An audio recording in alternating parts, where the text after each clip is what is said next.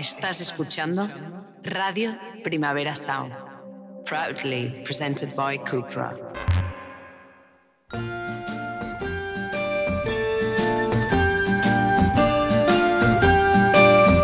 Ever since the day that you went away, you've been sending flowers to me. Send me no flowers today.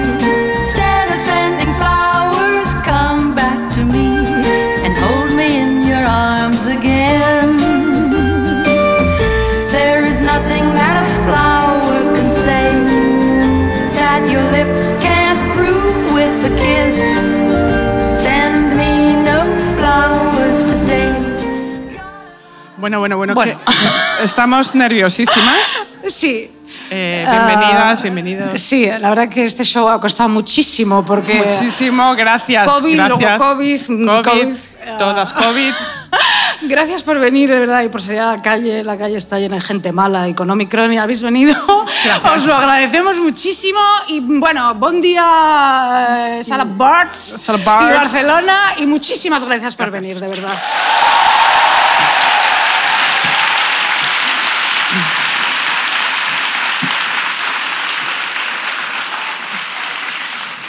Bueno, antes de empezar, ¿sabes? Sí. Me ha escrito eh, una chica muy maja, una concursanta, que Sí. me ha dicho que hay tíos en Tinder Sí. que dicen que son fans de Deforme Semanal para ligar. No. Esto, alguna... Sí, ¿no? Bueno. Y me ha dicho que ha salido con uno que tal, que es malo. Que es malo. o es sea, malo. No Entonces, se porta bien. Claro, te voy a decir una cosa, ¿sabes? Si los tíos que les gustamos parecen como de fiar, Sí. pero a los que les gustamos tampoco son de fiar, ¿quién coño es de fiar? ¿me Nadie, nadie, nadie, nadie es de fiar. Solo te puedes fiar de Silvia Pérez Cruz. Y es ah, ¿no? Vale. Bueno, a ver. Lucía, hija. a ver, Eh, ¿qué te bienvenida cuentas? a nuestro programa. Eh, ¿Quién? Tú y todas. ¿De qué vamos a hablar hoy? Ah, sí, sí, empiezo yo. Bueno, hoy vamos a hablar de la mentira, que es un tema apasionante.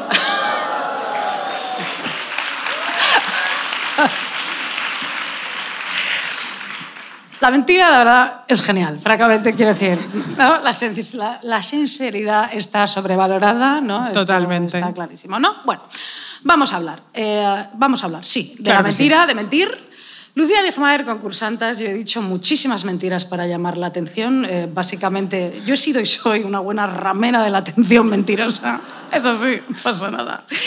Y lo sigo siendo, efectivamente. Por ejemplo, yo con 15 años eh, dije que había visto en directo en el programa aquel de Sorpresa, Sorpresa, cómo el perro aquel le comía el coño embadurnado de mermelada a una señora con Ricky Martin en el armario. Yo llegué a mi colegio y dices, yo lo vi. Yo Esto es estuve ahí. verdad, yo lo vi. Flipas. Y eso O sea, luego claro. nunca Ah, eh, existió. Leyenda urbana. Seguro que luego muchas siguieron, eh, siguieron este ejemplo y hicieron esto. Lo mismo, lo mismo, seguro. mierda, el parrus y tal. Bueno, bien, ¿os acordáis de todo esto, no? Sí, seguro que más de una también lo dijo. Bueno, a veces miento porque decir la verdad conduciría a incomodidades muy increíbles. Esto es así. Nuestra mentira más universal, queridas mujeres, es fingir los orgasmos, ¿verdad? o sea... Venga, nunca dejaremos de mentir sobre esto, ¿verdad? Es así. Algunas te miran con condescendencia, ¿no? Susana te mira con condescendencia. Bueno, estamos en- eh, eh, Montserrat te mira con condescendencia, ¿no? La Monse y te dice, ¿Ah? ¿qué dices, tía? Va, si eso ya está pasadísimo. Sí, Ajá, sí. sí, Monse, Monse. cariño. Ya volverás a fingir algún día, pequeña zorra liberada, ¿sabes? Lo harás, Monse. Aquí te esperamos, Monse. Monse, cariño. Yo los finjo hasta sola cuando estoy sola. Quiero decir, ¿no? ¿No? A veces es tan cansado porque dices, "Ay, ¿cuántas preocupaciones? Y ah, dices, venga, total. Esto es eh, imposible. Imposible. Bueno, No llego. no, eh, No llego. Sí, sí. Bueno, vamos a ver. Mientras ah, mientes, ¿no? Cuando conoces a alguien que te gusta y te lo quieres ligar, y tú tienes pareja en realidad, y no tienes una relación abierta, Monse, no. Y no quieres que el nuevo amante, eh, el nuevo amante sepa que tienes pareja, ¿no? Claro. Y entonces él te pregunta y tú le dices, "Mm, tengo una, una relación intermitente, ¿no? Ah, mm, relación intermitente seria, vamos, peleamos mucho, a veces sí, tal. Ah, sí, eh, ¿desde cuándo, no, Monse? No, bueno, desde hace 10 años, ¿no? Ya, bueno, sí, sí. Eh, Joan, eh, desde hace dos años, ¿no? ¿Y vives con él? Eh, sí, sí, pero no es una relación seria, ¿sabes? No. Es, eh, es, es mi mejor amigo, ¿no? Y ya está. ¿Tú esto lo has hecho? Bueno, por supuesto. Yo sé. No al pelirroji, por Dios, que le adoramos todos. O sea, mira, podemos hacer una cosa. podemos saludar toda la sala Barts a pelirroji un momento para que no se. O sea, por- no, pero mira. Bueno, luego no sé si lo cortamos. me Mira, cuando yo diga tres. Uf, creo. No vamos a hablar de las pelotas ni nada de eso, pero sí vamos a decir, eh, podemos decir, hola, pelirroji, ¿vale? Em, ¿Vale? es que, bueno, o- o- Claro. cuando diga tres, hola, pelirroji, ¿vale? a ver, una, dos y tres. Bueno, bueno, bueno. Va a flipar.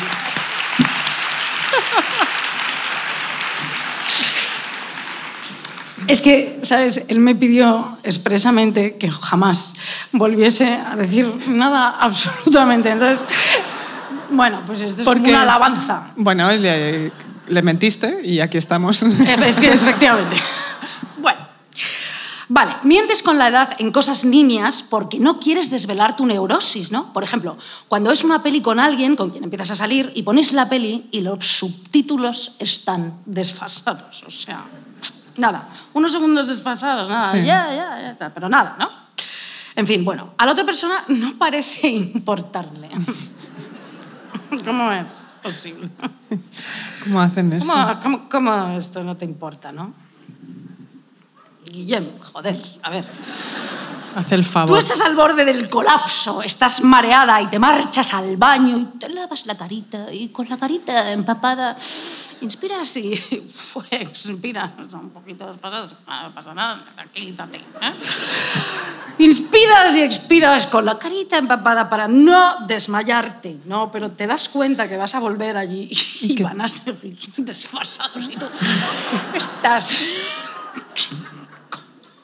pasada. ¿Por qué? Bueno, cago en la leche. Bueno, no coincide, no coincide, ¿qué puedo hacer? Bien. Y sales y bien. Bueno, lo paras, te lo follas, por supuesto. Finges 170.000 orgasmos porque todo eso es mejor que ver esa película desfasada. Y llegas a casa, cariño, y te pones un vasito de leche calentito con miel. Mm, ¿Tendré COVID? Quizá, no sé. Bueno, ya no me importa nada. Ya no me COVID o ansiedad. nada, COVID suda, o ansiedad. Tengo la delta, la micro, la de la gama filtra. Bueno, da igual. Y, claro, allí te bajas la peli, colocas bien los subtítulos Sí. y ya duermes. Que da gusto. En tu proyector, ¿no? Porque tu vida tiene, está ordenada, tiene sentido. ¿Sabes? Había algo que estaba desordenado y tú Lo has ordenado. lo has puesto, lo has arreglado. Bien. Bien. Wayne Dyer, ¿quién es? No lo sé. Dijo una vez que debes aceptar que el 50% de las personas que conoces en tu vida no les vas a gustar. Hay un 50% de personas en tu vida que no les vas a gustar. Pero escúchame, Wayne Dyer es eh, académico o algo. No lo sé. Es que no lo sé. Ah, no, Esto ah, vale. leído, Ah, vale, vale, vale. Bueno, ok. pero Un señor. un señor. O sea, es- es- existe, pero no sé. Wayne. Un poco Batman, si ¿no? quieres. Sí. No, no. Bueno, dice. Entonces, claro, si te encuentras con alguien que no te quiere, tú hablas, no, no- no te quiere, no le gustas, la mayoría de la gente puede pensar, bueno, será del otro 50%, no pasa nada, eh, el otro 50% que conozco, por ciento he dicho, pues me, le me quiere. ¿No? El otro me Ya está. ¿no? Y entonces él, él sigue adelante, esta persona sigue adelante con su vida y piensa, no voy a intentar cambiar para gustar a los demás. No, no. Eso no sería lo más sano. ¿no? Quiero decir, yo sigo con mi tal, bueno, la belleza está en el interior de la mierda, ¿no? Bueno. Pero claro, si soy yo, ¿sabes lo que te...? O sea, él piensa, no voy a intentar mm, cambiar para gustar a los demás, eso, está- eso ya, lo, ya lo he dicho. Bueno, pero si sois como yo, como yo, ¿eh? Si sois como yo, no hay que ser como yo, pero si sois como yo, que no puedo soportar que en las distancias cortas no le caiga bien a alguien, ¿me entiendes? Que yo no seduzca a esa persona, que no me quiera follar a los tres minutos, ¿me entiendes? Que esa persona diga, qué baja, joder, qué guapa, qué pelo, qué, qué- qué ropa, qué, qué maravilla, ¿me entiendes? Si no piensa eso, yo tampoco puedo dormir, ¿me entiendes? Claro. Entonces, yo tengo un truco. Tengo un truquito, claro. Soy una narcisista de tres panes de cojones y tengo un truco. Bueno, porque yo quiero que me quiera todo el mundo. Atentas, esto es un truquito divino para generar confianza en poco tiempo que leí en algún sitio, ¿vale? Y es este. Bueno, esto es mentira. No lo he leído, por supuesto, en ningún sitio, pero también miento para que la gente me crea. Esto, Muy bien, si está- lo digo, está bien. si- o sea, si digo algo que creo yo, pienso que es verdad. Claro. Y, si la otra persona no me cree, pues digo, mira, Pues. Wayne Dyer lo dice. Pues Ya eso, está. bien. Entonces, vale. Pero bueno, pues bien, leí esto el otro día en un libro. Eh, Lo leí pues, en la Biblia, lo leí en la Biblia. Vamos a ver. Atentas, vamos a ver. Imitar el lenguaje corporal de otra persona. Es decir, si la persona que habla contigo se inclina hacia adelante, ¿eh? ¿Eh? tú también. Si mientras está inclinado hacia adelante levanta el brazo izquierdo, tú también. ¿Eh? ¿Sabes lo que te digo? Ah, ¿Dónde estoy? Sí. Si se la dé a la izquierda, lo mismo. Tú Tú le sigues. Tú sigues. Vale. Y sigues hablando, bueno, noche también. Fenomenal. Si se relame el labio, relamerse exageradamente. Tú también. También. ¿Estáis ahí, no? Haciendo lo mismo. Haciendo exactamente, ¿no?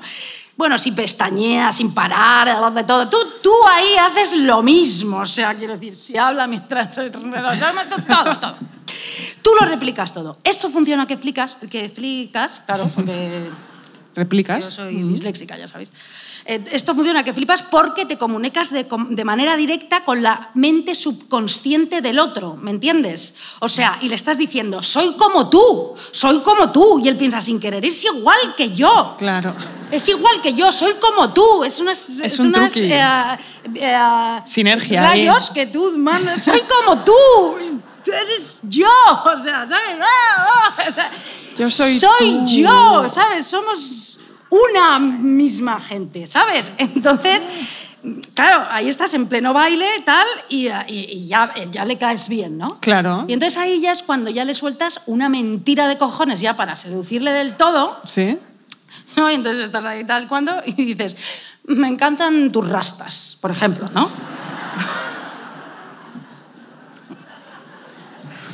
Bien. Qué asco. es que ya... ¿no? O sea, perdón, ¿eh? No hay que ser rastófoba ni nada. Pero está bien. No, los, no la soporto. Pero mejor no. Pero si no, si no lo puedes evitar, sí. Bueno, No sé. Yo qué sé. no. Te vas ahora a una sesión de ayahuasca. ¿qué? ¿Ayahuasca bien? Bueno, sí. Estas amigas toman ayahuasca. Ah, Les ¿sí? mandamos un beso. Sí, Ah, sí, bueno, sí. pues eh, encantadas. Bueno, Mark, eh, Mark Twain dijo una vez, eh, sí, ¿O no- o no? no, sí. Mark Twain dijo una vez que podía vivir dos semanas de un buen cumplido. Yo la verdad que puedo vivir toda una vida, ¿sabes lo que quiero? Y tú, Bueno, yo también. Yo me los tatuaría, los cumplidos. Sí. Sí, elogiar en público, criticar en, peri- en, en- en periodo, iba a decir, en privado. En privado, regla de oro, ¿vale? Total. Bien. Pinochas todas, o sea, me encantan tus rastas, lo dices además así como levantando el mentón, como para que parezca que es verdad. Me encantan tus rastas, ¿eh? Desafiante. Tus pantalones bombacho, tus pendientes de coco, joder. Estás de puta madre, de... O sea... ¿No? Total. Ah, bien. Bueno. En las relaciones de amor hay que mentir todo el tiempo para que aquello funcione, lo sabemos muy bien. Sobre todo cuando nos viene un ataque de ira, sobre todo a las mujeres, por supuesto. Es verdad, como dice la doctora Harriet Lerner, que a las mujeres se nos disuade de reconocer nuestra ira y expresarla directamente. La sociedad se cree que estamos constituidas de azúcar, glacé y caramelos, ¿verdad? Somos como tranquilizantes, como diazepanes 5 miligramos andantes, ¿no? Tranquila, Tranquila. no te sulfures, estoy aquí. ¿no? Estoy contigo. Vamos, ¿no? Total. Bien. ¿Cómo se llama eso? Eh, azúcar, eh, est- stevia, savia, stevia. Stevia, stevia. Bueno, Estamos aquí con la stevia. sí. Somos conciliadoras y estabilizadoras y a veces no decimos la verdad ni desencadenamos nuestra ira para calmar al, del- al de enfrente, ¿no? Cuando en realidad queremos decirle a nuestra pareja querida. ¿Por qué cojones, cariño, eres tan ineficiente en tu trabajo? ¿Por qué convocas reuniones de cuatro horas por Zoom cuando puedes enviar un puto mail, no? ¿Por qué tardas un cojón de pato viudo en hacer tareas que se hacen en media hora? Yo lo hago. ¿Por qué tú no? Sí. Eres tan Totalmente. inseguro, joder, y tan torpe, ¿no? Y te enrollas eh, como las persianas, ¿no? O sea, dale ritmo, ¿no? ¿No? Que tengo... Dale ritmo a las cosas Inmediatamente. inmediatamente, Ya ¿no? está bien. Eh, tengo entradas a las 9 para ver el Circo del Sol, ¿no? Para, con mis amigos de las rastas, que ah, me lo llevo allí para encandilarle todo. Absolutamente. Dámelo bueno. ya. Pero no podemos cambiar a los demás, esto ya nos hemos dado cuenta, lo hemos intentado sin parar, francamente, no podemos cambiar a los demás. Es así, tenemos que dejar de empeñarnos en esto, ¿no? Pero claro, cuanto más amables somos y el otro no lo es, a veces más enfado y rabia acumulamos en el inconsciente. Totalmente. La ira, la ira, es inevitable cuando nuestras vidas consisten en ceder y asentir. Bien, cuando nos responsabilizamos de los sentimientos y reacciones de los demás, ¿verdad? Somos una estación de servicio emocional para los demás. Somos gasolineras emocionales con sus bocadillos, sus emanems, sus conchitas, con todo. Esto es así. Gasolineras emocionales. Emocionales. ¿No? Bueno, total. Vale. Sin parar. Y evitamos el enfrentamiento porque además pensamos, como me enfade y descargue mi mala hostia y mi ira se va a cagar. Así que encima le estamos protegiendo de nuestra ira. ¿Sabes lo que te digo? Pensamos, mira, no voy a montar este pedazo de pollo porque le voy a dejar en la mierda. ¿Sabes lo que te digo? O sea, Bueno, absolutamente. y claro, voy a protegerle a él de mi mala hostia porque puedo destrozarle. Es capaz de todo. Sí. Y entonces, efectivamente, ah, claro, se puede liar parda, ya te conoces, amiga, cuando te enfadas, ya te conoces, ¿no? Puedes ser efectivamente un volcán en erupción, ¿verdad? La gasolina puede explotar. Puedes fumarte un cigarrillo cerca de la gasolinera para que aquello explote de verdad. Eres Djokovic dando hostias a su raqueta. Eres, claro, no, bueno, sí, aplaudidme, venga.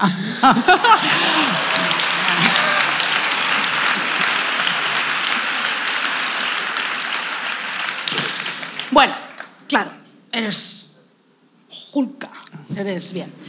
Así que aparcas la ira, proteges al oro, al oro, ¿sí? A la plata y al bronce, no. Proteges al otro, proteges al otro con tu ira, le estás mintiendo y tú te estás conteniendo y ese es el motivo por el que a veces te levantas y vas a trabajar con cuatro orzuelos en el ojo y no puedes coger el metro, coño, porque no No ves. es nada. No es nada.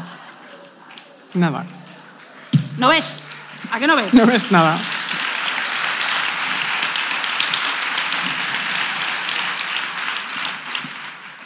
Pero un día, un día, ese día llega, claro. Que sí, que nuestra ira se desata y la expresamos de forma ineficaz. Si la expresamos de forma ineficaz, sin claridad ni control, caemos en la trampa. Amigas, cuidado, el patriarcado nos huele, está aquí. ¿Nos enfadamos? Ya viene la loca, ahí está. ahí. Está aquí. Está aquí. Llegó. Llevo buscándola todo el día y está aquí. Todo el día, ¿eh?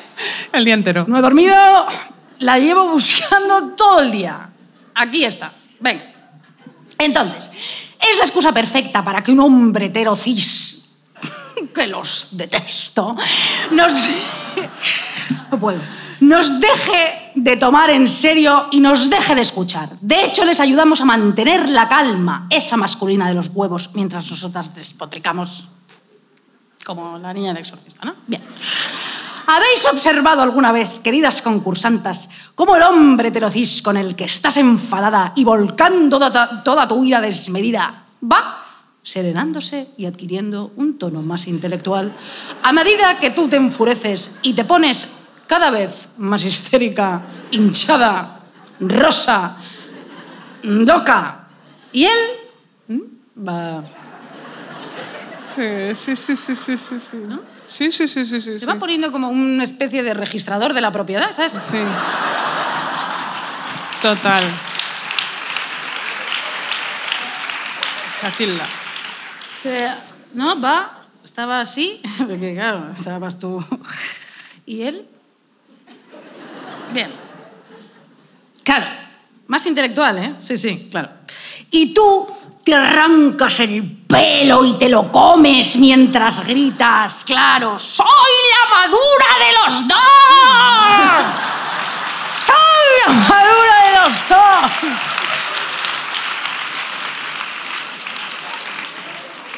y te arrancas las uñas, te las arrancas, te metes palillos en las uñas. ¿Entiendes? ¡No! ¡No!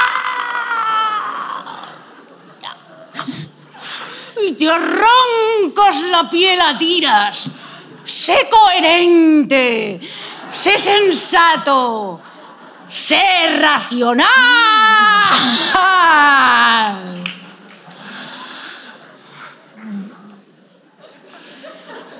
Mientras haces de. Espera. Mientras haces pis de pie en el pasillo. Sé comprensivo. Empático. Peter. ¿Peter? Sí, Peter. ¿Por qué no me cuentas tus inquietudes? Mientras te cagas ahí en el pasillo también. ¡Puedo ayudarte! ¡Puedo ayudarte! ¡Peter! Peter. Peter, háblame de tus sentimientos, Peter. Clamas mientras te vomitas encima la crema de verduras.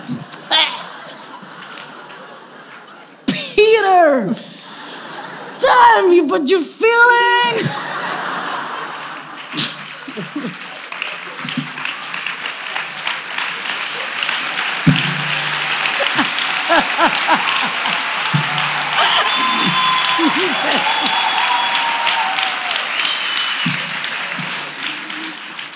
Ay, Peter. Vas hacia la nevera y coges una botella de salmorejo de mierda en pleno febrero.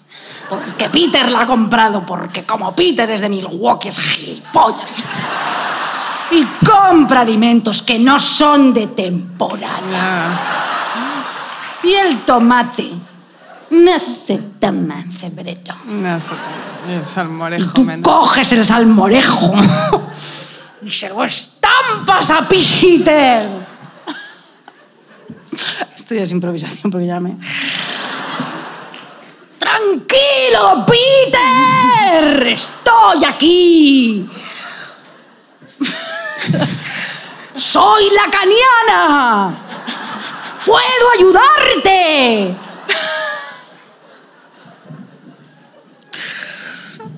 coges un queso. Bueno, ya, ya voy a terminar. Y lo aplastas en la mano. ¿Entiendes? No estás siendo razonable, Peter. Eres mi peor enemigo. Duermo con mi enemigo. Se ha, captado, ¿no? Lo que... que- Sí. Sí. Por favor. Sí. Creo que sí. Mira, me está llamando mi madre y es verdad. Mamá, ahora no. No, pero porque, claro. Bien, y él, efectivamente, claro, él está, "Eh, chica, eh, tranquila, ¿sabes? Eh, be quiet, tranquila, siéntate. Bueno, para descansar de esto, vamos a poner una canción fantástica eh, que se llama If, If You Could Read My Mind. ¿Sabéis? Como marchosa para, porque es el teatro, no vamos a poner esos coñazos que ponemos de tangos No, no, no. eh, cuando estamos en el este, en el estudio para llorar. Y para que Peter se entere, ¿no? Lee mi mente, Peter, joder. Peter. A ver, música.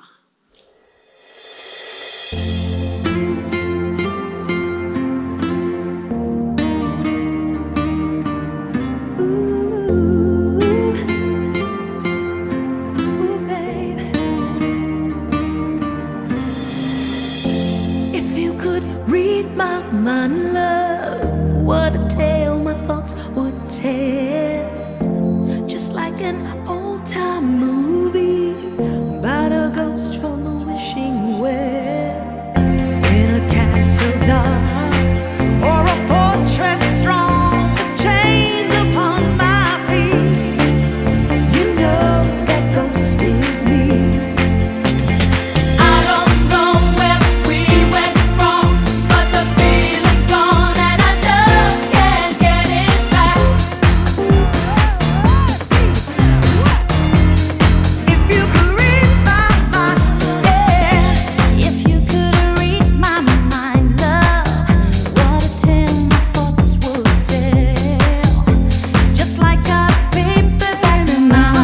compañera se ha ido a hacer pis, cariño. Es así la vida.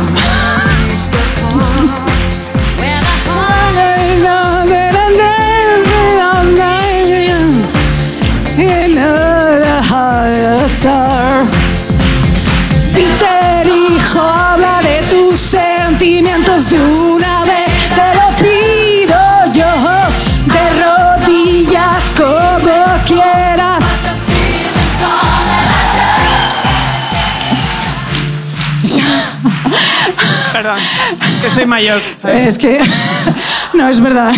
mayor, soy mayor. tía, es que nos hemos tomado un café antes. He tenido, o sea, he hecho show para ¿Has hecho mientras- show? Ah, sí. perfecto, genial. He hecho show para que Para, claro. para sabes. Perfecto.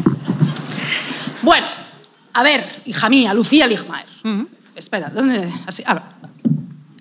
¿Cómo es la convivencia, verdad? Qué fuerte. es una aportación. No, Es tremenda. La convivencia es terrible.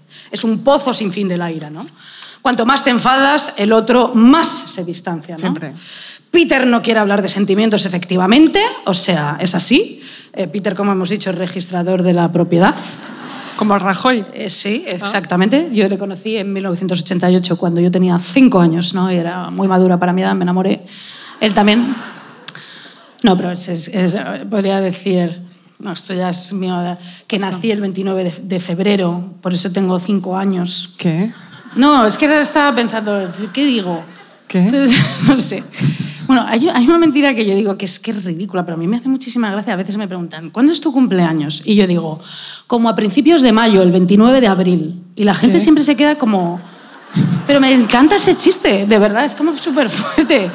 ¿No? O sea, bueno, bueno, mira, a ver, tu pis me ha turbado, porque me Perdón, quedo aquí perdón. sola Discúlpame. bailando y cantando a Peter. Bueno, bien.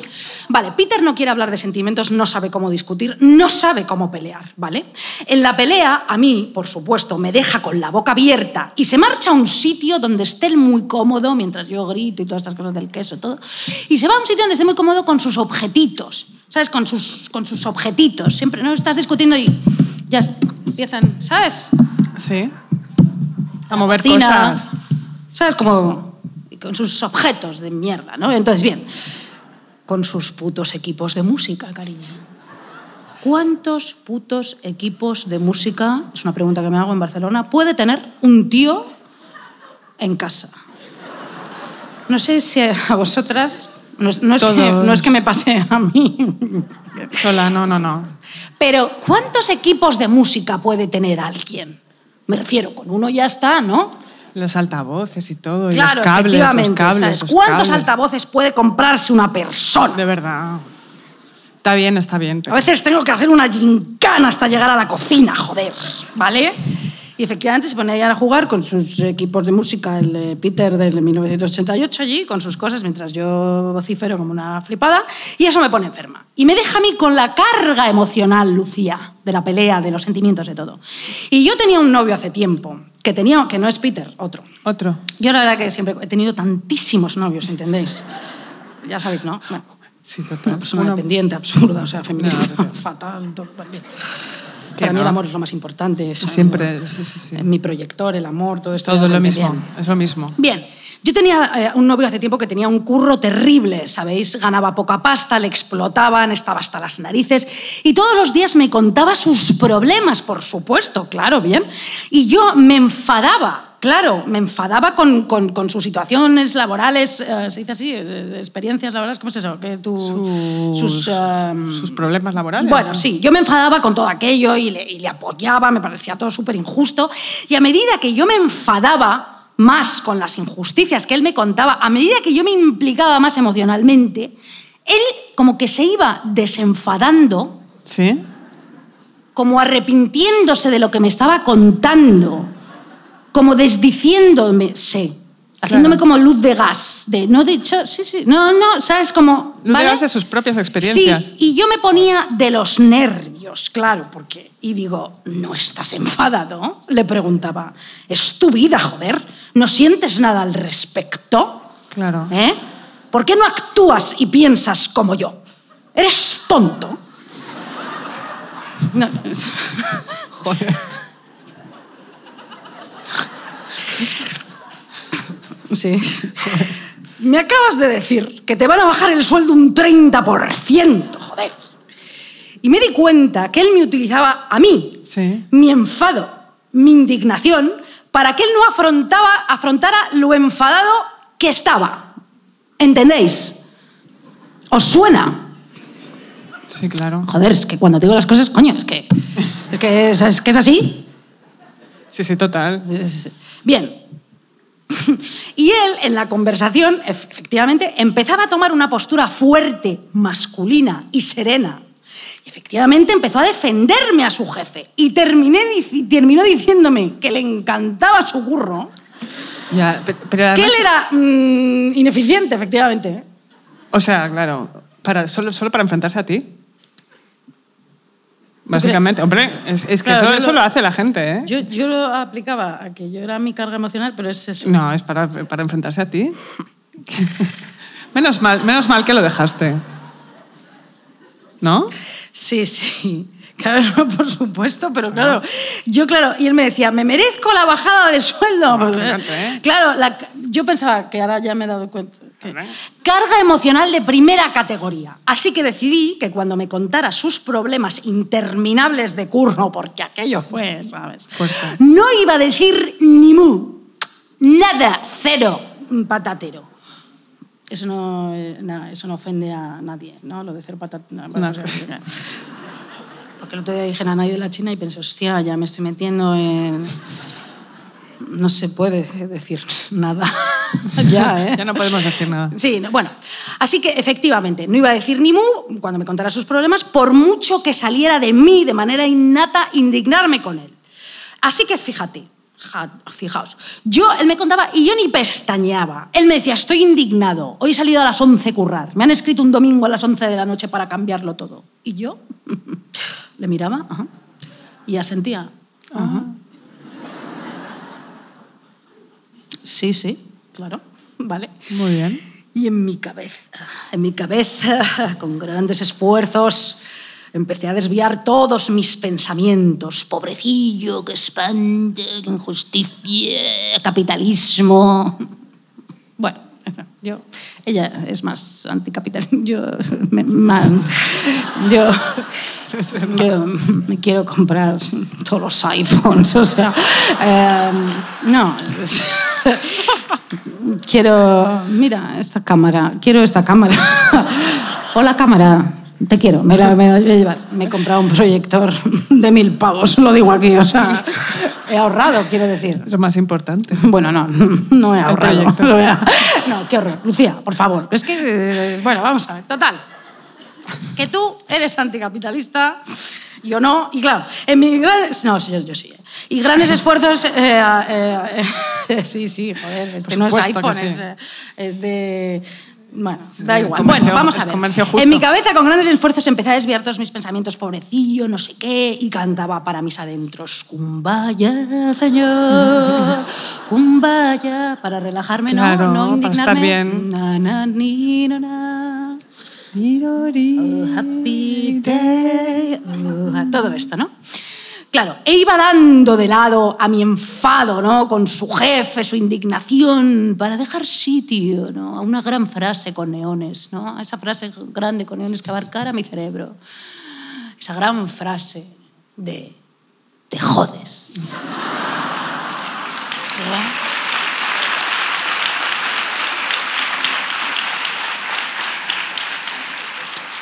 Es que... A ver, estoy hablando muchísimo, pero que ahora va Lucía. ¿eh? Hablamos, todo eh, bien.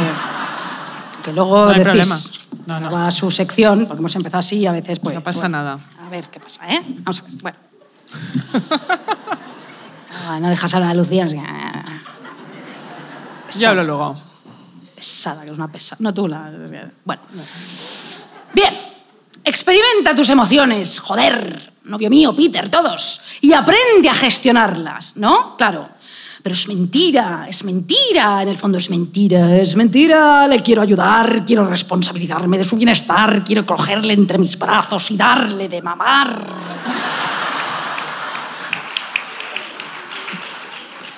Quiero cepillarle el pelo, decirle que todo va bien. Mami te entiende, mami te ayuda. Mami está aquí para darle azotes al jefe.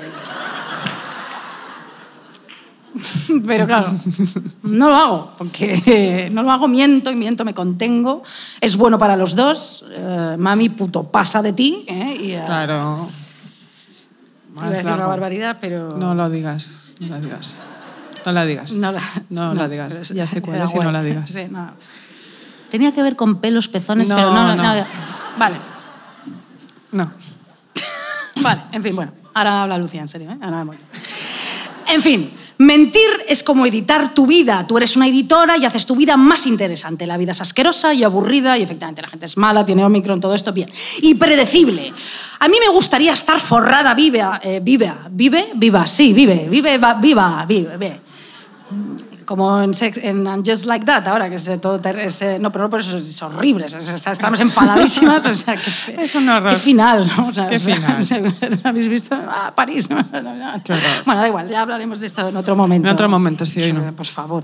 Bueno, bien, efectivamente, claro, como la vida es asquerosa y es terrorífica, pues a mí me gustaría de verdad por fin estar forrada viva e irme a vivir a Groenlandia. Y os voy a contar toda la historia que yo me he montado. Mira, claro, yo en Groenlandia, para hacer algo allí con mi vida y matar el tiempo, pues sería la dueña allí de un mer- mercadillo medieval de esos que son una marranada sideral en Groenlandia y vendería quesos groenlandeses allí disfrazada de campesina sexy groenlandesa, forrada viva, ¿eh? Forrada viva en Groenlandia.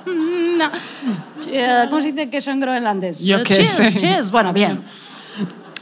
Y bien, allí, ¿no? Forrada viva y tal y cual. Y no tendría más preocupaciones que controlar si mi puta cabra, ¿vale? Porque yo tendría una cabra a la que habría puesto de nombre Fonseca o puta, ¿sabes lo que te digo? Depende, ¿no? Siempre dudo, siempre estoy dudando entre esos dos nombres, porque puta, para subvertir el término, ¿sabes? Como la Zoe, ¿no? Claro, claro, Eh, claro. La, la- la puta cabra Zoe, Zoe Claro. la puta Zoe. No, pobre, No, no, pobre, pero genial, que era- Y como te decía, no tendría más preocupaciones que las de comprobar si le iba a salir buena leche a la puta cabra Zoe o Fonseca para poder fabricar queso. Esa sería mi única preocupación, ¿vale? maravilla. De cabra, vale.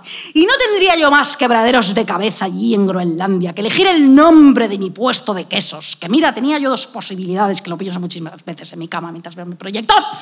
Le llamaría a mi puesto de queso o Fonseca's Cheese o más sofisticado Le Fromage de puta. Esto lo pienso, pero cada, Me encanta. cada semana. Me encanta. Sí.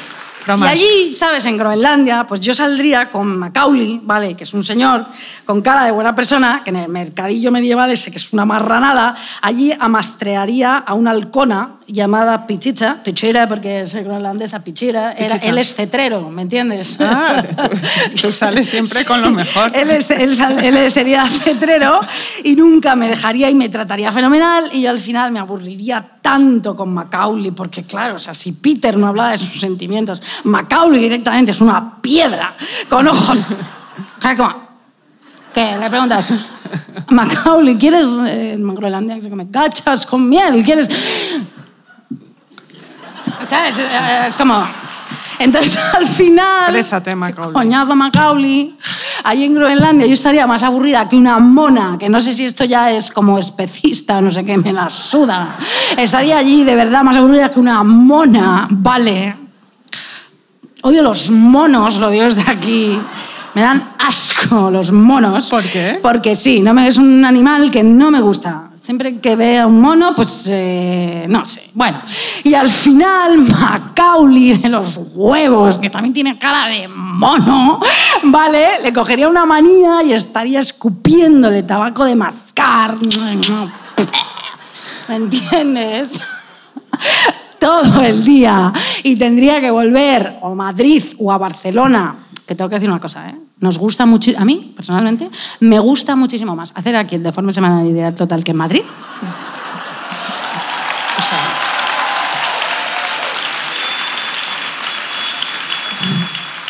Aquí la gente está genial. Genial. Luego sabéis que de- del próximo día lo diré Madrid. en Madrid, claro.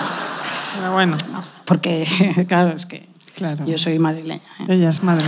Pero bien, Un poquito, ya está bien. Bueno, pues entonces tendría que volver a Madrid, a, a Barcelona, a mentir sin Por parar, supuesto. ¿vale?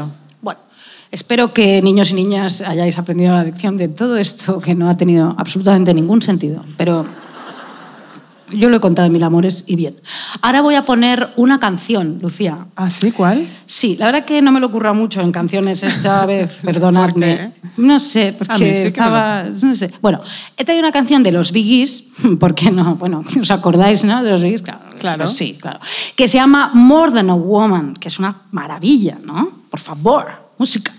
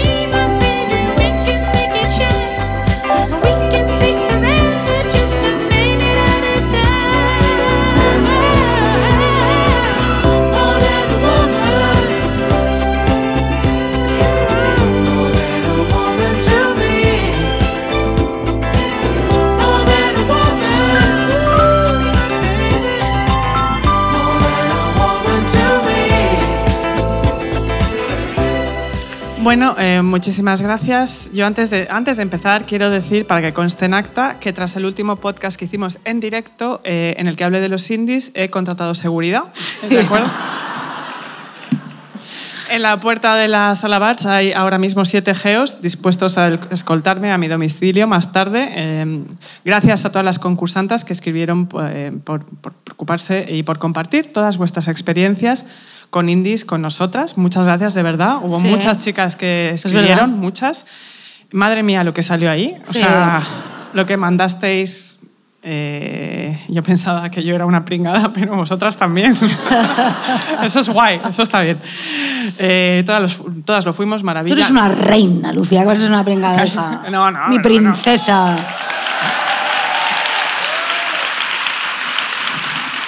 Mi reina, mi reina. Ya Pero le estoy quitando protagonismo, pobrecilla. venga, Hoy venimos a hablar de las mentiras, eh, del acto utilizado por las personas para fingir, engañar, aparentar, persuadir o evitar situaciones. ¿no? Hay muchos tipos de mentiras, por supuesto, como por ejemplo las mentiras piadosas para no hacer daño, que son muy agradecidas. Yo quiero que me mientan piadosamente sin parar. O sea, ¿te gustó mi último trabajo? Me encantó. Eh, y mi vestido también, Lucía, también. Eh, yo creo que seas mi Siri humana, ¿sabes? Eh, si no te gusta algo de mí, engáñame mm, con voz robótica, si eso te hace sentir mejor. Eh, si eso te pone, yo qué sé, eh, todo bien. En fin, yo seré mucho más feliz si tú me mientes y en realidad tú también, porque yo dejaré que sigas con tu vida y estarás mucho más tranquilo. O sea, sé Siri, no seas gilipollas. O sea, primera enseñanza. Pero una pregunta. Sí. O sea, por ejemplo, imagínate que yo Sí, eh, escribo ya fin- un libro sí. y a ti no te gusta mi libro. Pero eso no va a pasar. Eh, eh, No, no va a pasar. No, escucha. O sea, lo vas a escribir y me va a gustar. No puede pasar. No. Entonces, ¿qué dirías? No, tendrías que decirme la verdad, ¿no? No. pues, vaya, amiga. Ya, nunca, o sea, hay que mentir en eso siempre, ¿no? Siempre. Eh, pero este es un podcast de listas, eh, así Sí, que para la hablar que de la mentira, eh, qué mejor que acudir al filósofo y teólogo San Agustín. Porque en esto de la mentira, San Agustín eh, distingue varios tipos. Las primeras, primeras mentiras son las mentiras de la enseñanza religiosa, que hoy, la verdad, nos la sudan en este podcast eh, a la hora del vermú, por supuesto. No vamos a establecer un conclave vaticano para distinguir por qué la Inmaculada Concepción pasa un día de diciembre y Jesús nace 20 días después. O sea, no tiene sentido, es una mentira como una catedral, nos da igual. Esto además es un podcast ateo, nosotras solo creemos en el feminismo y en Susan Sontag, o sea que Ah, sí, ya sí. está.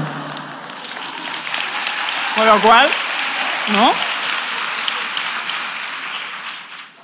Y, Sí que- y somos antifascistas. También, bueno, pues por supuesto.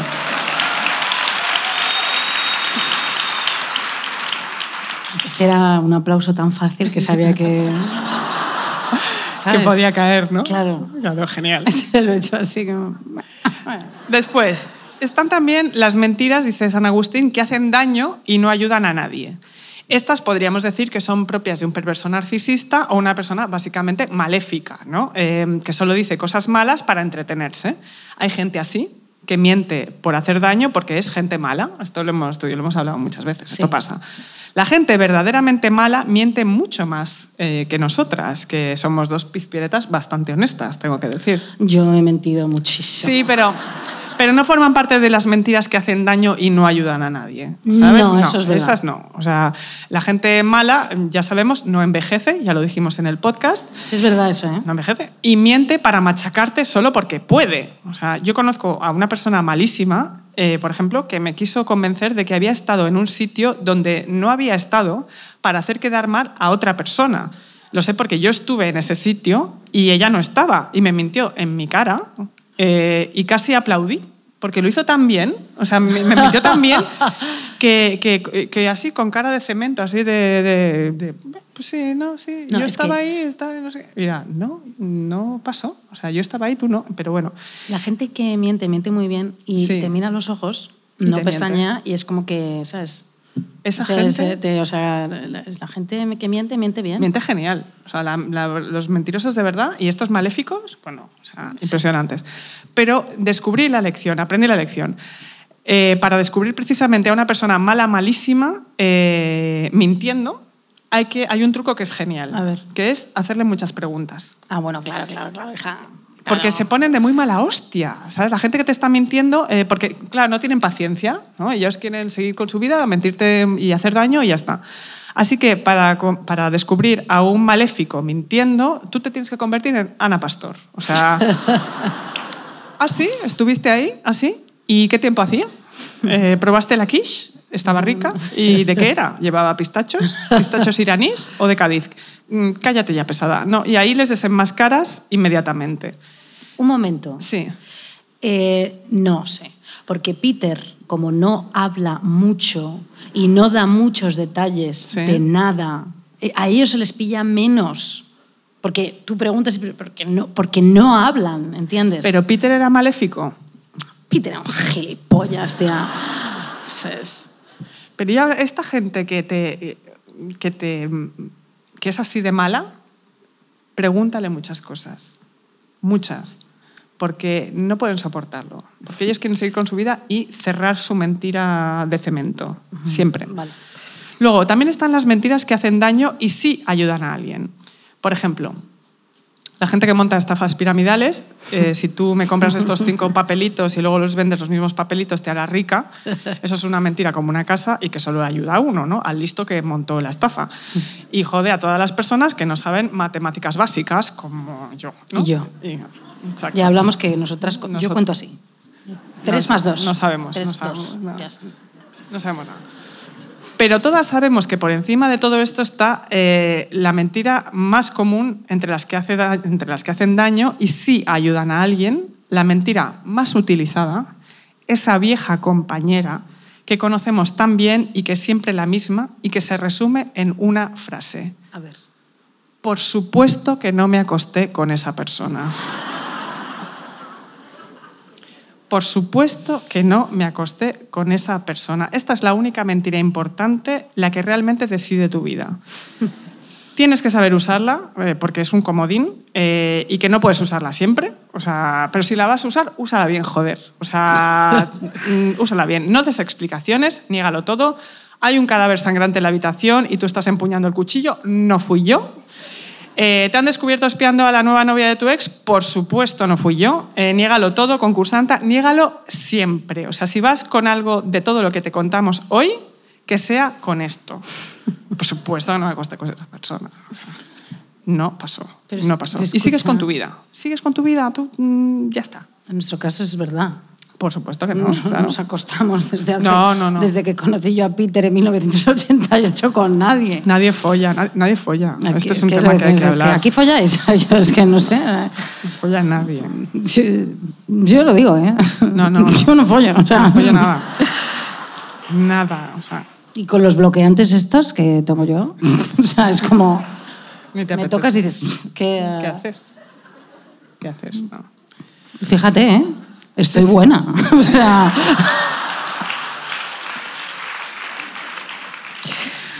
quiero decir, Es injustísimo. ¿Me parece?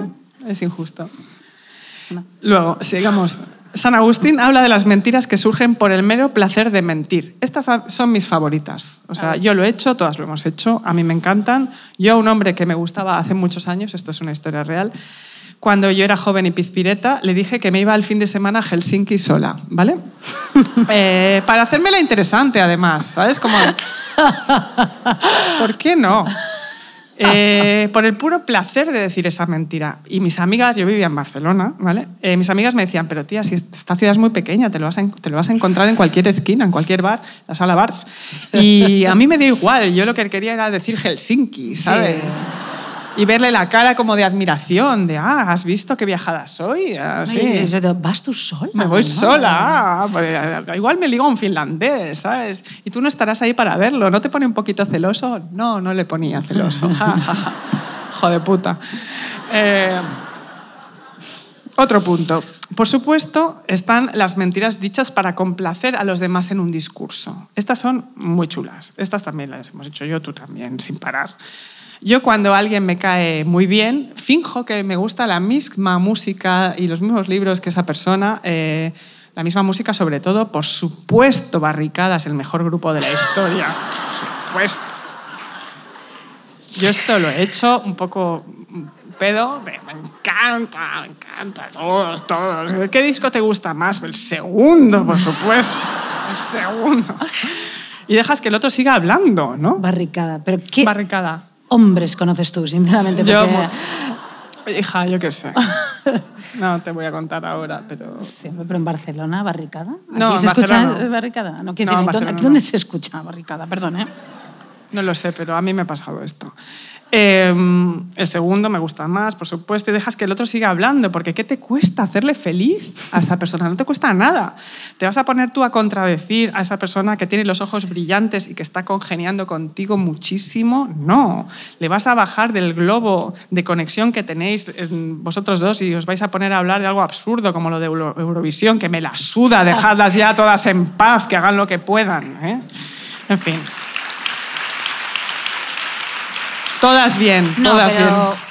Todas bien, son todas Un encantadoras. ¿Qué? A mí lo de Eurovisión no me la suda. ¿No te la suda? Nada.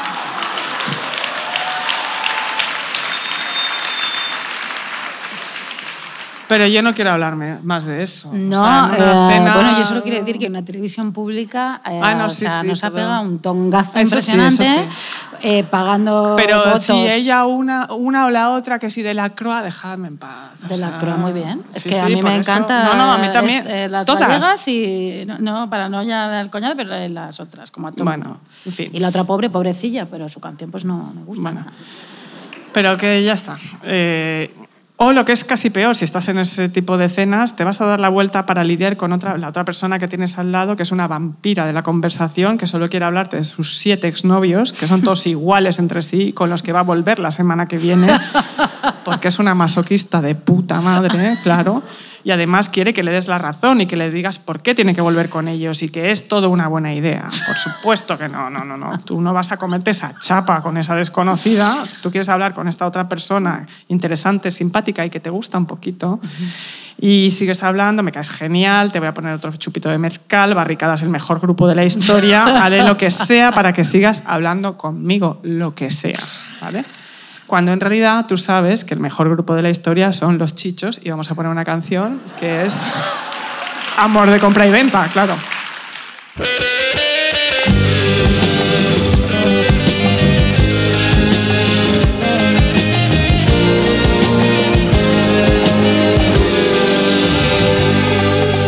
No, nunca estuve enamorado.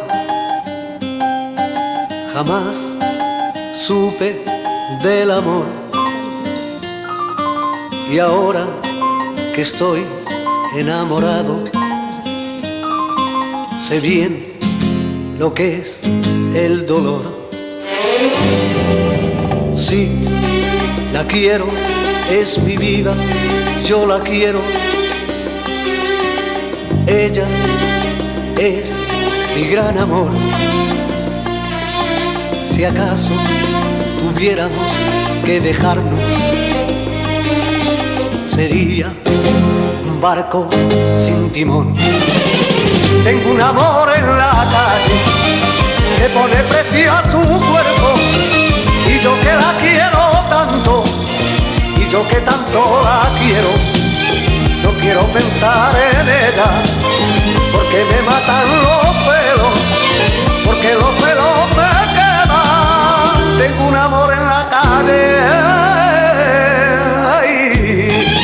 amor que se compra y venta. Tengo un amor en la calle. Amor que se compra y venta.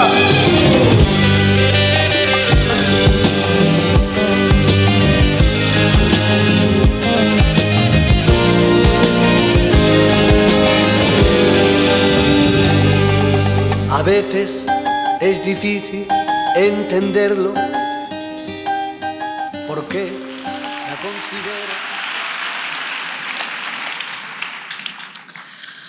Bueno, pues Cuéntame, nada, eh, muy bien va, ¿no? Eh, va bien, ¿no? Sí, Bien, bien, bien. mm, va, bien. Ah, lo veo, no te lo he visto. Uh, bien, bueno.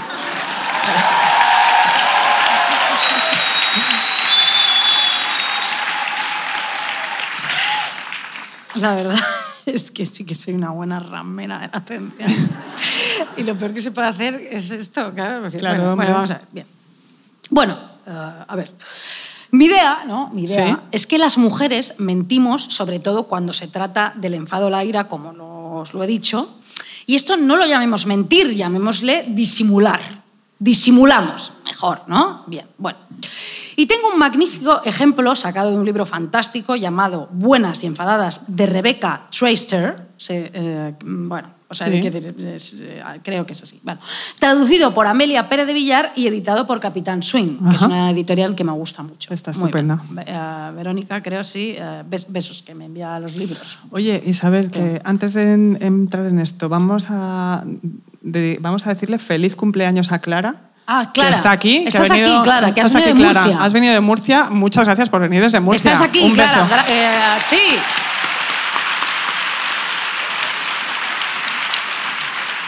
Y feliz cumpleaños.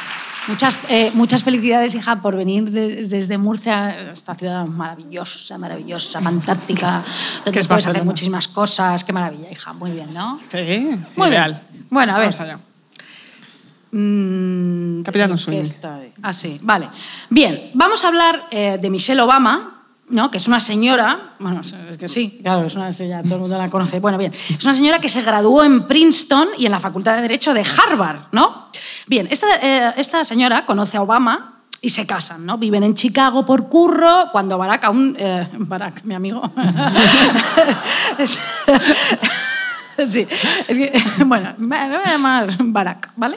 Bien, cuando Barack trabajaba eh, como organizador comunitario y profesor de Derecho, aún todavía no estaba en las presidenciales ni nada más cuantos. Bien, claro. eh, Michelle, estaban en- vivían en Chicago, abandona un despacho de abogados donde trabajaban juntos, ¿vale? Y se va a currar al Ayuntamiento de Chicago y después en la Universidad de Chicago. O sea, ella era mega top, la que llevaba, la que tenía el power, Sí, ¿sabes? La que tenía el la, dinero a casa, ¿cómo se dice eso? La manteca, ¿no? Sé La manteca. La que, la que La panoja. la- El bacalao. la La jefa, señora. ¿sabes? La de bien. ¿eh? Barack, no. Ella, bien. Entonces, mm, ¿dónde? A ver. Sí, ella era la carismática, la divertida, la dinámica, la que disfrutaba, ¿no? De, de, bueno, pues de la comunidad, de la gente, firmaba un autógrafo. Michelle, Sí. bien. Había crecido cerca de la maquinaria política corrupta de Chicago y a ella no le gustaba nada la política, la odiaba y desconfiaba muchísimo de los políticos. ¿Ah, sí? Bueno, hija, ah, como Mira. todas. o sea, Claro. ¿qué vamos a hacer? Bueno, no quería tener nada que ver con ese mundo, pero claro, su marido sí, su marido sí, sí, su marido sí. Claro, ¿Vale? él quería todo. Sí. Y fue cuando Barack Obama pues, se convirtió en la estrella ¿no? de la pareja y en la estrella más brillante de todo el paisaje político estadounidense y de toda una generación.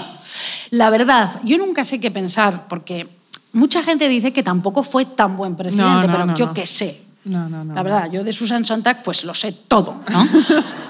Pero de Barack Obama pues no me importa mucho tampoco, pero No, sé qué pasa, ¿no? Como con Kennedy, todo el mundo tal y no sabes, ¿no? Porque... No, fueron ¿cuánto- malos presidentes. Ah, fueron malos Sí, presidentes. sí, sí, ¿Y tú cómo lo sabes? A ver. Pues por toda la política exterior. Ya, bueno, pues... ¿Y qué hicieron? O sea, quiero decir... Pues invadir Siria, yo qué sé. Ah, sí. Sí, claro, Barack. Obama invadió Eh, Siria. claro. Pues eso no está bien. La verdad que... O sea, no. Eso- Bombardeos a tope. Ah, sí. Hombre, claro, él va de Cary Grant. Ay, mira, mira qué bien visto. Todo el mundo, ay, qué elegante, sálvanos. Y decía, pero, hijo. Mira, te voy a decir una cosa, como, como está muy lejos Estados Unidos así y, Sí. Tú, pero vale, vale, horrible, o sea, no, no en serio. fatal. Pero me refiero, ¿tú no les ves como una pareja mega, mega carismática y Sí, pero una cosa no quita la o sea, otra. son como esa típica gente que de repente la ves en la acera andando y, y, y no puedes apartar de No, claro, pero la gente carismática también hace cosas tremendas. Que no, que no, ya lo sé. Sí, No sí, pero son no, carismáticos, Sí, sí, que sí, sí, viva la paz y los niños y todo eso. pero que ya, hombre, sí, eso es, es que es hija. Ay, los ya, niños otra la vez. Gente malísima, todo mal, claro. Pero sí, sí, pero carismáticos, todo. Todo, todo. No, de verdad, lo pienso mucho, mm, la miro mucho eh, a ella. En Instagram. En todo, ella me parece eh, como una presencia, ¿no? Sí, sí, totalmente. La tiene, la tiene. Bueno, mm, joder, es que no sé dónde estoy. ¿Dónde Pues estoy? chica, Vale, bien. Ba- Barack, ¿no? Eh, se convierte en la estrella más brillante, tal y cual y tal. Y entonces, eh, bueno, pues. eh, de- Lucía. ¿y entonces qué, dices? pasa? ¿Qué estás diciendo? A ver, ¿Ya? entonces, claro, sí. ¿Te has perdido de verdad? Joder. Ah, coño, sí, claro. No.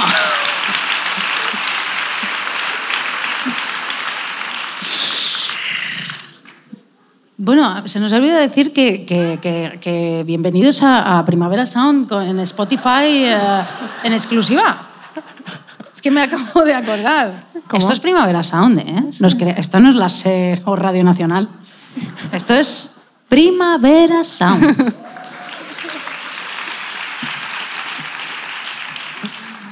que tú te acuerdas de Murcia y yo me acuerdo de Claro, nuestra empresa, muy bien, muy bien. Bien, Clara. Bueno, a ver, entonces, bien. Se convierte en un, en un personaje político increíble, ah, es un, ah, vamos, el más importante de toda una generación, como digo, y su mujer quedó en el punto de mira de todo un país. La mujer, Claro. la mujer, la mujer, claro. Y entonces, claro, preparada para el escrutinio, ¿no? Sus discursos apasionados, su emotivo candor, su visión de la historia estadounidense clara y bien informada y su sombría opinión de la política. O sea, esto no lo he escrito yo, me refiero, esto lo ha escrito Rebecca Traister, porque claro, de aquí que no. Entonces, tal, o su afilado sentido del humor comenzaron sorprendentemente a trabajar en su contra. Claro. Eh, sorpresa, no. Sorpresa, sorpresa, el perro, me come el coño, Ricky Martin, no. Ricky Martin y Mario, ¡ah! Te voy a comer el coño. Como- Como también a ti. Te voy a comer el coño a Michelle Obama, Ricky Martin. No, es que, ya. Esto es súper fuerte. Es que vengo a un escenario, me pongo ordinaria, digo gilipolleces, ya me vuelvo como súper obvia, todo eso. O sea, ¿qué le voy a comer el coño ya a Michelle Obama? Es que estamos, estamos locos. He dicho una cosa más terrorífica. Bueno, pero vive, ya te digo, o sea, que, que lo No se va a enterar, no se va a enterar Michelle pero, por favor, esto, es terrible. No tiene gracia. Es que es ridículo. Bueno, a ver, o sea, estamos hablando del punto de, de mira. O sea, bueno, a ver. Por favor. ¿Qué dice? Ya está bien. Es que, La coño, gente. joder, vale. Entonces, Este podcast va a durar 72 horas. Espero que no tengáis planes para cenar. Luego os pasaremos ahí una tapita. bueno, perdón, ¿eh? No pasa por nada, favor. tú, está bien. Bueno, cuando llegó la campaña presidencial, dos años después, ¿no? Es que, yo haría ahora, hostia, es que ya me vienen todos los chistes No, de no, pero tú coños. Barack, No, no, no. No, pero no, bueno. Por ver, favor, por Es favor. que es impresionante. Queremos salir de aquí vivas. Es- o sea, Están los geos afuera no, pero que se... Ay, me tengo que No, aguantando. controla, controla. Joder, es que... Mira, es que no sé. Tú controlas, tú controlas, No te tú puedes. esto en serio. Esto, esto me da igual. Bueno, a ver. Lucía, cuando llegó la campaña presidencial, dos años después de que se casasen, todo esto ya la estrella, ella habla de su marido de repente, ¿no? En, en unas declaraciones y siempre en tono afectuoso, ¿no? No, ya hablaba, bueno, me come el coño, fenomenal, no, no, no, no, no, no, no, no, qué horror. Es que es que no, es que... o sea, Tienes que salir. Te no, pasó con Macaco, ¿te sí, sí, acuerdas? no joder. tienes que salir de ahí. No, es que... Tienes que salir Además, de ahí. ¿sabes? No, es na- no es nada patante. Lo de No, y comer el además- coño, es, es ordinario. o sea, es que no... No, No hace falta. Tú sigue. Olvidémoslo. Ella habla de su marido. Entonces, sí. y siempre en tono afectuoso. Es que bien. A la Michelle. prensa. Fíjate qué bien. Y entonces hablaba de lo mal que hacía la cama Barack. ¿En Sí, serio? sí, hablaba de eso. Es- ¿Has visto que no? No. Estoy entrando. O de que metía los zapatos en el cesto de la ropa sucia. También para coño, ¿sabes? Decía que roncaba y que olía mal al despertarse. Michelle también. Bueno, mi marido huele mal al despertarse. Bueno, hija. No tiene filtro, ¿eh, Michelle? Tampoco. Sí, claro. Y le, describi- y le describió en una ocasión memorable como un hombre con un montón de cosas buenas, pero en el fondo simplemente un hombre. Bueno, Vale, bueno, claro. ella daba esas cosas como de naturalidad. Claro. Demasiada naturalidad, pero Claro. bueno, ella era natural, Sí. como la vida misma. bueno, entonces, una persona que se llama Maureen Dowd, que es eh, verdad, era, que es una, eh, o, un, o une, no sé, columnista del... Es que no sé, porque no lo he visto. Maureen tiene conocemos. pinta de ser es una, ¿no? Sí. Bueno, igual es no binaria, quiero decir, de- bueno, da igual. Columnista del New York Times dijo que le preocupaba que la gente considerase a Michelle una castradora que humillaba a su marido y le trataba como un niño al que no se le ha enseñado disciplina. Bueno, todas lo hacemos un poco, pero le acusó de todo eso, ¿no?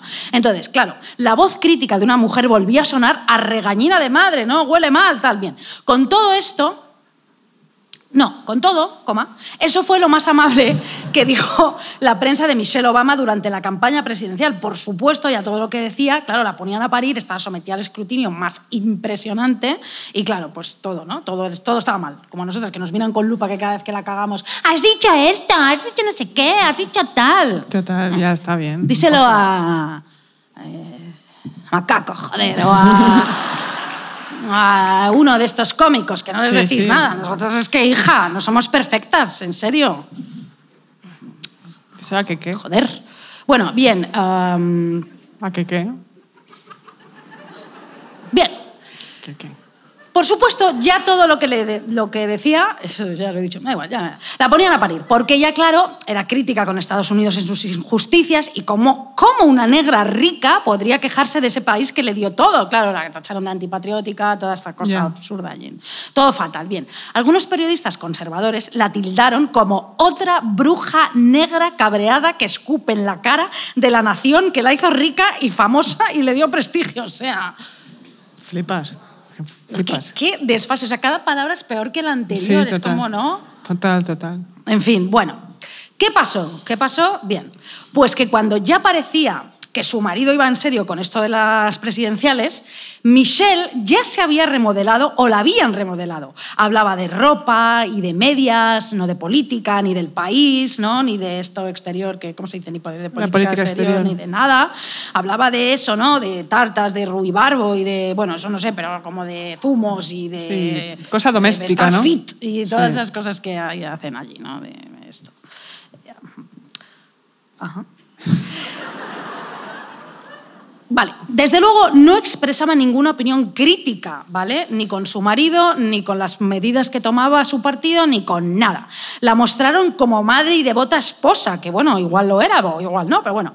Una mujer a la que de niña le gustaba ver la tribu de los Brady. En un discurso expresó claramente su amor hacia el país y su gratitud por las oportunidades que le había dado su París. Su París, su París, ¿eh?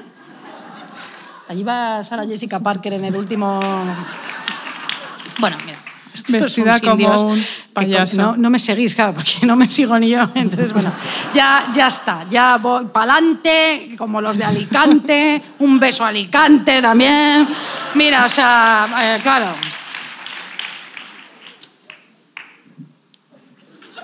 Bueno.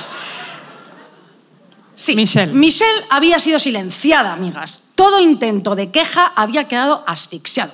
Durante la campaña nunca expresó su verdadera ira, que la tenía, porque es una tía con carácter, ¿no? Pero el hecho de haber abierto la boca para hablar con libertad y franqueza se había percibido como, un, como, como encono, como encono.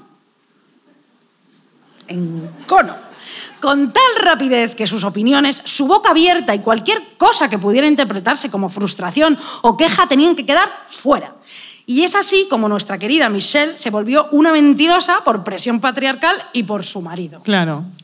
Esto yo muchas veces me pregunto, ¿tú hubieras aguantado algo así? Me refiero, te enamoras de alguien, es brillante, es fantástico y tal, y puede llegar a la posibilidad de esto. ¿Tú aguantas eso? Joder. Mira, yo salgo con alguien que me dice que quiere ser presidente. O sea, y le dejo inmediatamente. Ya. ¿Tú sabes lo que es eso? Ahí escrutando que si llevas un tacón o que si... Y luego salen todas las fotos de todo lo que hiciste en tu veintena. Vamos, a mí me... Yo me muero. Nosotros hemos conocido a Pedro Sánchez, ¿eh? es verdad, nos nombró. Sí, pero no, no, no, nos vam- no vamos a ser su mujer, ¿sabes? Y menos mal. ¿Por qué no? O sea, no, a ver.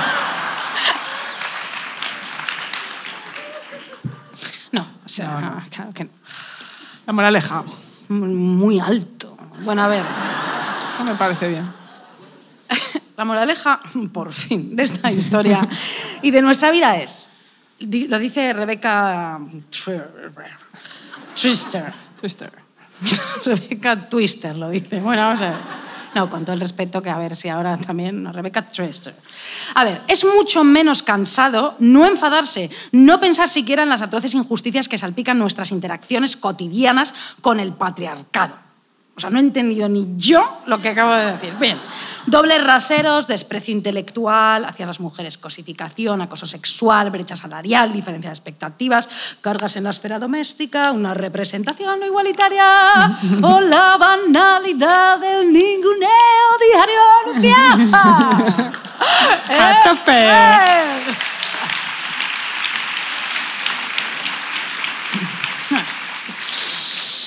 Así que, amigas, sálvese quien pueda. Pero aquí estamos nosotras, la Lucía y yo, poniendo el cuerpo por todas vosotras.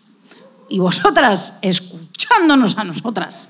Nuestro sermón de los sábados, hermanas. Venimos aquí a echar la bronca y a poner orden. Sí, y justicia, ¿eh? A nadie le gusta que le sermonen.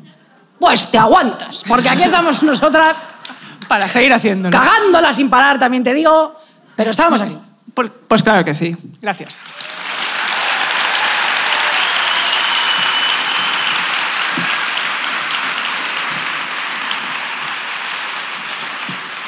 Aunque parezca mentira, esto no se termina aquí. Em, Ya. esto sigue. Lo siento. Va a durar 70 horas, pero no pasa nada. Yo hoy he venido a hablar de las mentiras que nos decimos a nosotras mismas, es decir, el autoengaño, ¿no? Y estaba pensando en todas esas trampas que nos ponemos y que firmemente creemos esos espejismos. Eh, primer punto. En la, en la veintena y parte de la treintena especialmente, si te has independizado, que cada vez es más difícil, claro, quieres un sofá que no parezca un sofá. Eso es un autoengaño. Te engañas a ti misma yendo a una tienda de muebles suecas en el Hospitalet que no patrocina este podcast y miras a las parejas a tu alrededor que eligen el mobiliario, ¿no? Y te sientes infinitamente superior a ellos, por supuesto. Tú no vas a elegir el sofá marrón del fondo, no lo vas a hacer, ni la mesa de teca horrorosa, no, no, no, no, no. No. Las mesas de teca están muy bien. Bueno, Yo tengo una redonda que me cuesta muchísimo buscar en Madrid, vintage. pero tal. tú tienes una cosa bonita. Yo digo, no, estas cosas que no. Tú no vas a dejar que tu casa parezca la de una persona mayor. Tú eres distinta, diferente, especial. Vas a poner pósters de litografías japonesas, de tratados de, la- de botánica del siglo XVIII, algo que demuestre que eres moderna pero especial, sexy pero recatada, joven pero sabia. En definitiva, quieres que tu casa diga, soy absolutamente distinta a mi madre. Esa es tu obsesión. Esa. Por eso te tiñes el pelo de naranja, que ahora le llaman cobre, y esperas que te quede bien. Te tatúas por encima de tus posibilidades y por eso quieres una casa que diga que reniegas del amor burgués, pero esperas que tu, novio músico te sea fiel. Estás flipando. Como decía Isabel, sí, somos pareja abierta, pero en realidad no. Jijiji. Eso es imposible, cariño, y tú lo sabes. Y por eso acabas con el mismo sofá Héctor que todas las demás, intentando ser distinta y simplemente rezando por haber comprado, comprado los muebles adecuados y que tu casa no parezca un puticlub o un chill out tailandés de Castelldefels. El otro gran autoengaño, dos, es que tener éxito y ser popular te hace mejor. Y lo más importante, impermeable para las cosas malas que vengan por ahí. Mentira. Mentira. Veo a las 700 mujeres y tres hombres de mi círculo habitual preocupados por ser populares en una sociedad consumista que premia públicamente precisamente eso, la popularidad y la notoriedad. Amigas, no caigamos en esa trampa. Crees que ser popular te salvará de todo lo que te hizo daño en el pasado. No lo hará. No lo hará. Te generará más terapia, pastillas y otros problemas, por supuesto. Ser popular, y bueno, Tenemos un Ondas, eso sí. ¿no?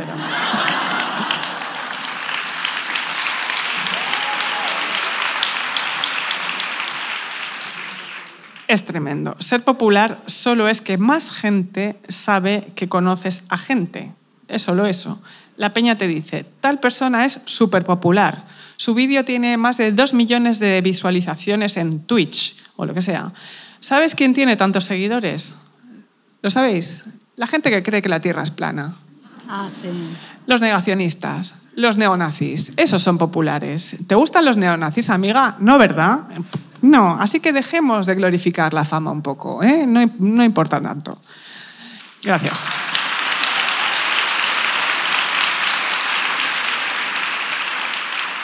Dos millones de visualizaciones. ¿Qué coño me importa a mí eso? Tercer autoengaño. Este es, este es muy de ahora. Eh, este selfie para las redes me lo estoy haciendo para mí misma.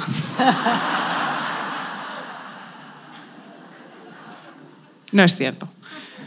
Sabemos quién te gusta. Todas sabemos quién te gusta. eh, lo sabemos, concursantas, si nos estás escuchando, tus amigas lo saben. Yo lo sé. Él también lo sabe. O ella. Está muy bien que te hagas selfies y busques la validación, espejito, espejito, quién es la más bonita. O no, yo qué sé, eso lo tratas tú en tu terapia, que para eso la tienes, o donde tú quieras, pero tu negativa a reconocértelo a ti misma es preocupante, claro. ¿Y sabes de dónde viene eso? Pues como todo en este podcast, de la misoginia. O sea, si tú tienes alguna duda mm, cuando hablemos, misoginia. Eh, y cómo eso se traslada en la cultura contemporánea. En todas las pelis que hemos visto, en todas, el hombre se ve sexualmente desalentado cuando una mujer le persigue de manera agresiva. Esto lo hemos visto, ¿no? Cuando una tía es demasiado tal, pues él, ay, no, no me interesa. Ella tiene que ser tímida y pudorosa sobre sus sentimientos para ser querida. Y si persigue, es considerada ridícula. No importa que sea Wonder Woman, astronauta, ya puede ser un, premio Nobel de Física, como nosotras, que tenemos uno, eh, que en la peli ella hará como que no se entera. Que, eh, John, ¿cómo que quieres una cita conmigo? ¿Qué? No me había percatado. Yo no me entero, John. Eh, no sabía que eras un hombre sexualmente deseable. No me había dado cuenta porque, claro, estoy muy ocupada siendo científica. Ese es mi, mi único objetivo en esta película y mi único papel. ¿Y eso por qué lo hacen los guionistas? ¿Por qué? Buena pregunta, Isabel. Porque asumen que si ella no está absolutamente centrada en su trabajo, todo lo demás es ser una zorra promiscua sedienta de un hombre, de cualquier hombre. Y ser una zorra en el mainstream quiere decir tatuarte, una nalga en, en Acapulco, no sé hablar, eh, usar mucha ropa acrílica y además ser proclive a transmitir una enfermedad de transmisión sexual. Y como nadie quiere ser esa persona, por eso te autoengañas, ese selfie me lo he hecho para mí, sí cariño, sí, todas decimos lo mismo, mm, patriarcado, ¿vale? Qué horror. Cambiemos ese relato ya, eh, tatuémonos las nalgas en Acapulco, hazte el selfie de tu culo si te apetece, haz lo que quieras, lo que tú quieras, pero sin engañarte a ti misma, ya está bien. ¿Vale?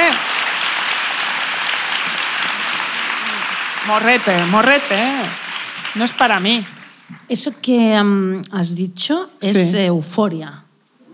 No la he visto, ya lo Me sabes. encanta euforia. La voy a ver, pero no la he visto. O sea, Pues es- genial. Es verdad que a veces, perdón, esto ya es un minuto, eh, a veces parecen videoclips los capítulos, es verdad que te pierdes un poco y tal, pero luego es brillante. o sea, No, es- es genial. Pues chica. Cuarto autoengaño. Venga. A mí lo que me importa es su personalidad.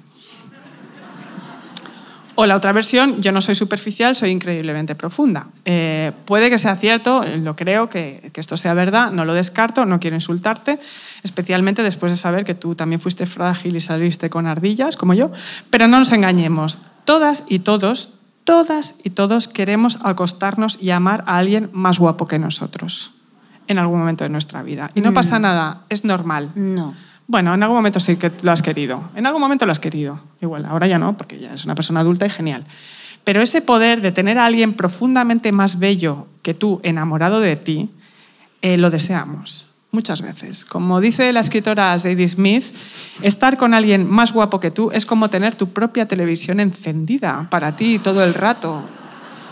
Todos esos canales de televisión para ti que puedes cambiar y mirarle sin parar. ¡Qué belleza, por favor! No digas que no quieres esa televisión. Yo también lo- la quiero. Yo la quiero siempre. Ah, sí. Es verdad que eso te convierte inmediatamente en una persona mucho más frágil, a merced de la belleza. Porque como todo el mundo sabe, gracias a la televisión y al cine, la gente bella no muere ni sufre.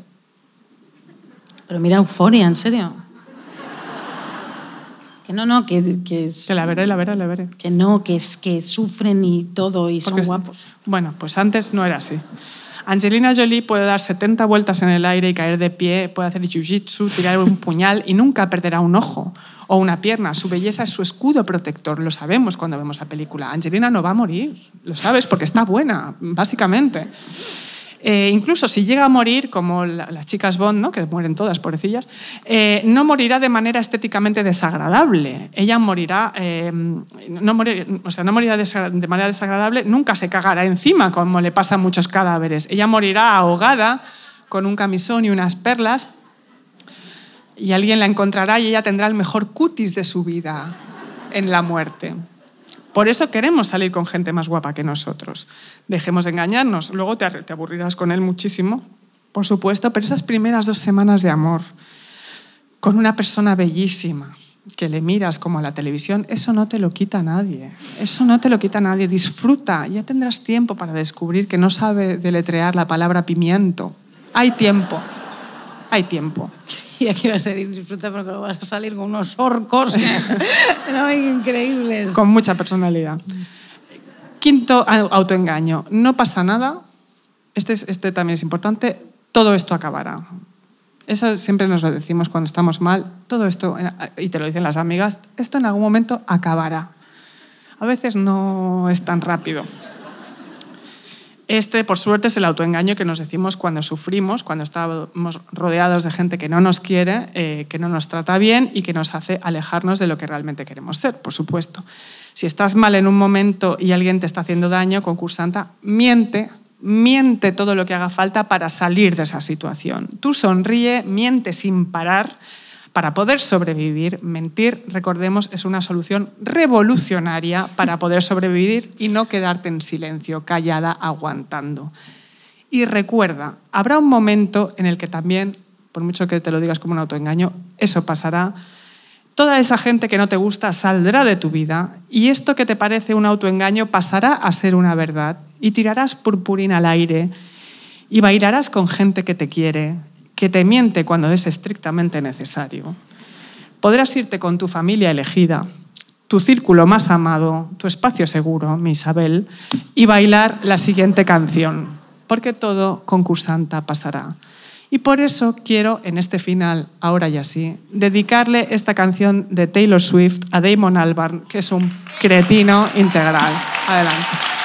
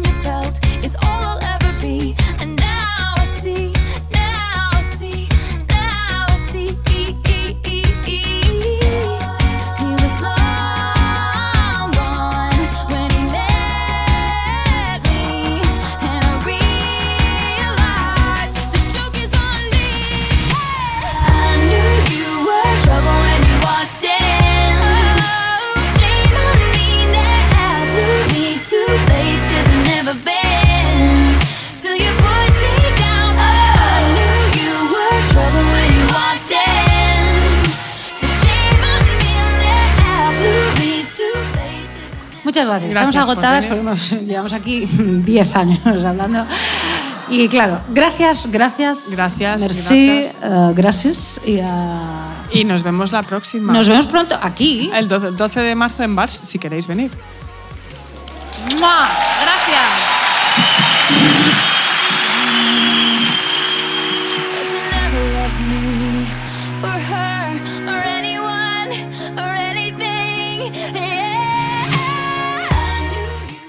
Estás escuchando Radio Primavera Sound.